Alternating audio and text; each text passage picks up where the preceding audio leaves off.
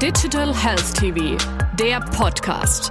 Alles rund um die Digitalisierung im deutschen Gesundheitswesen.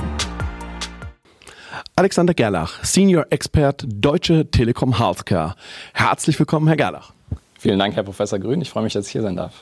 Sehr gerne. Herr Gerlach, die digitalen Gesundheitsanwendungen kommen nicht selten von kleineren Unternehmen, den sogenannten Startups aus dem klinischen Umfeld oder von IT-Unternehmen.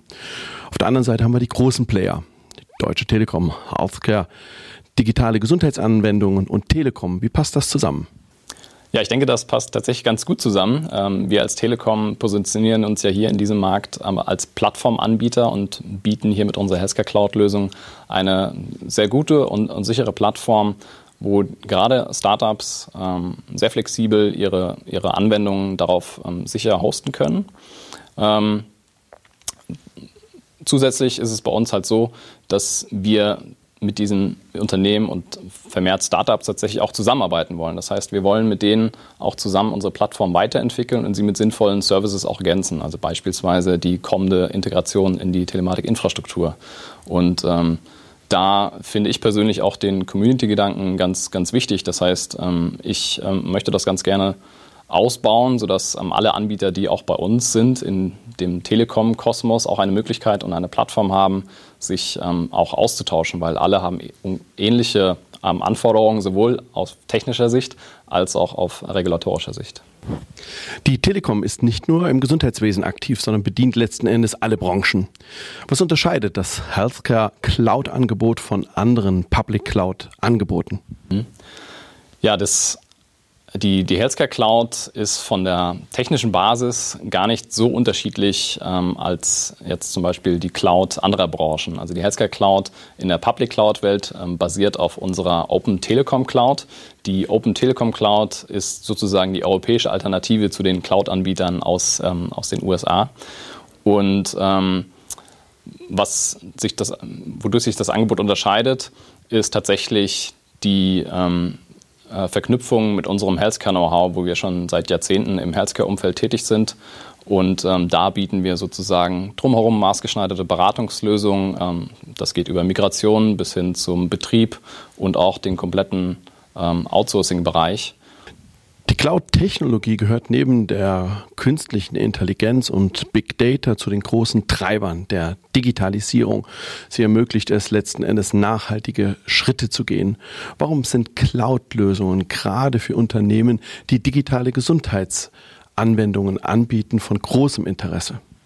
Ja, wie Sie vorher schon gesagt haben, gerade ähm, in diesem Umfeld tummeln sich viele Startups und äh, vor allem kleinere IT-Unternehmen. Ähm, und ähm, Startups, vor allem solche, die auch gar nicht einen technischen Fuß erst haben, sondern wir erleben oft, dass da sich ähm, Ärzte oder Pflegekräfte zusammentun und sagen, okay, lass uns mal eine digitale Anwendung ähm, ähm, aufbauen. Und ähm, mit der Cloud ist es eben möglich, da von klein auf sehr flexibel mitzuwachsen. Das heißt, ich muss als Unternehmen mir nicht im Vorfeld viele Gedanken machen, wie baue ich meine IT auf, wie betreibe ich das sicher.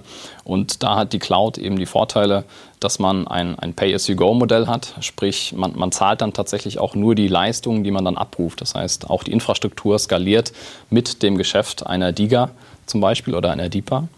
Ähm, und ähm, ja, genau, das fängt eben klein an und kann eben nach oben in ähm, unendlich skalieren sozusagen. Sie haben gerade die Vorteile herausgearbeitet. Es gibt aber auch einige Unternehmen, die von Cloud-Lösungen, gerade Unternehmen im Gesundheitswesen, abraten. Hier wird immer der Datenschutz gerne angefügt. Wie sehen Sie das? Ja, der Datenschutz ist natürlich ein, ein sehr wichtiges Thema und gerade wir ähm, als Telekom schreiben den ganz oben bei uns auf die Fahne tatsächlich. Also wir betreiben zum Beispiel ähm, unser eigenes Cyber Defense Center in, in Bonn. Das ist das, das größte und modernste europaweit. Ähm, hier überwachen wir tatsächlich unser eigenes Netz äh, 24-7 und ähm, sehen da Millionen von Angriffen äh, jeden Tag und äh, die gilt es natürlich abzuwehren. Und gleichzeitig ähm, verschaffen wir uns dadurch auch ein immenses Wissen, was wir sehr gerne auch mit ähm, unsere Kunden teilen. Das heißt, diese Security Services können Sie bei uns tatsächlich auch als a Service bekommen. Und da überwachen wir natürlich auch die, die Netze und Anwendungen unserer Kunden. Und dieses Wissen fließt natürlich auch in unsere Cloud-Plattformen ein.